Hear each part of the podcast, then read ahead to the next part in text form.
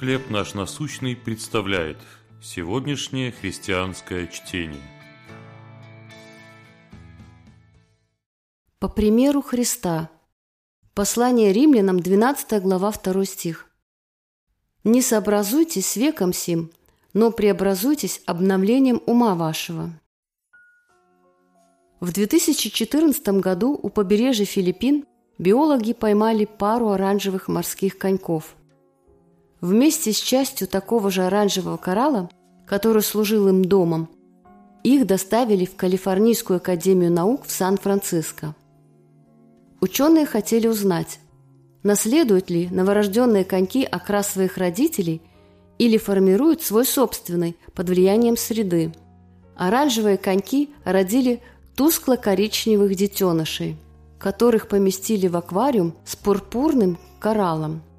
Вскоре малыши тоже стали пурпурными.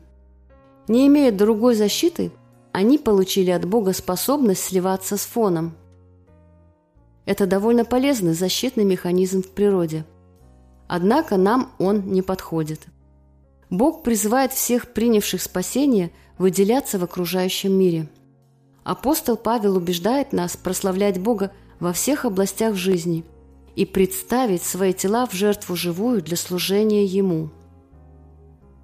Ввиду природной уязвимости человека, вызванной грехом, наше духовное здоровье зависит от Святого Духа, который обновляет наш ум и дает способность избегать влияния века сего, отвергающего Бога и прославляющего грех.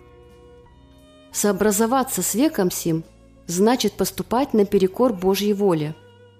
Однако, благодаря силе Святого Духа, мы можем жить и любить по примеру Христа. Как вы сообразовывались с миром? Как Бог изменил вас?